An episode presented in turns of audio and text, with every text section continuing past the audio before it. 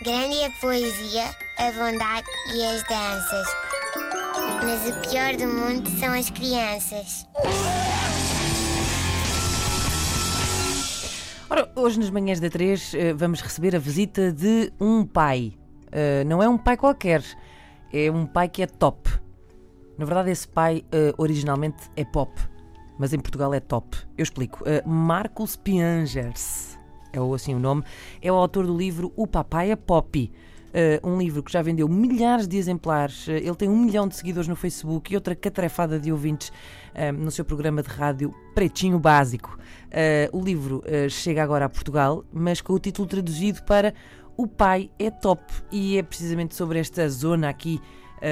Entre exatamente uma zona cinzenta entre eh, a Europa, a Europa e ali o outro continente eh, esta coisa que fica aqui meio lost in translation um, porque a verdade é que ser pai e mãe em Portugal é diferente de ser pai e mãe eh, no Brasil e por isso fazemos aqui um pequeno curso muito rápido Uh, em Portugal as pessoas que têm filhos são pais e mães no Brasil são papais e mamães. Em Portugal têm-se bebés. No Brasil nascem nenéns. Antes de nascer, as mamães brasileiras fazem chá de bebê. E o seu bebê tem um acento circunflexo no E, é um bebê. E não um acento agudo no E, como por cá. Eh, Quando fazem chá de bebê, as mamães são gestantes. As portuguesas eh, ficam grávidas.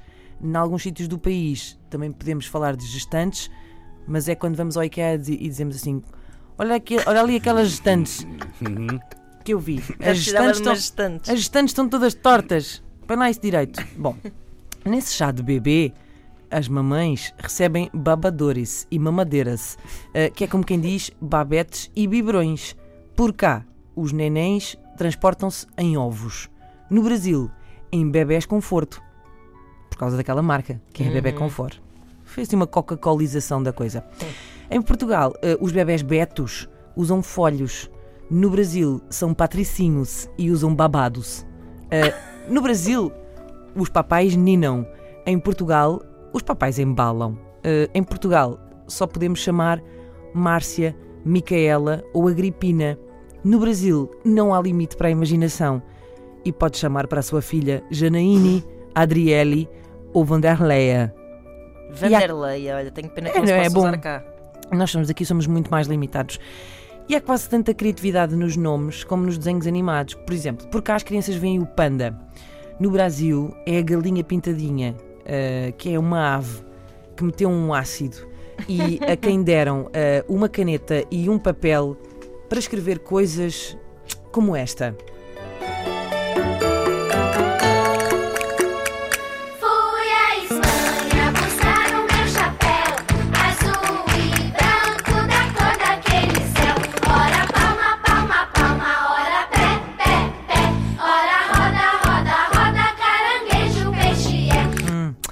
Fui à Espanha buscar o meu chapéu, ora palma, palma, palma, caranguejo, peixe é, pelo caminho fumei uma ervinha que me deu o primo André. Vamos continuar, vamos continuar. Caranguejo não é peixe, caranguejo, peixe é. Mal, Mas- mas, é então- peixe ou não é peixe? Caranguejo só é peixe na enchente da maré. Ah, o- ok. Então e mais?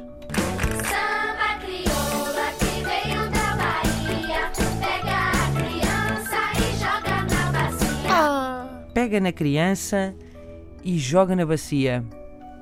Sim, senhor. A moca está a passar. Vamos pôr mais um bocadinho, mais um bocadinho.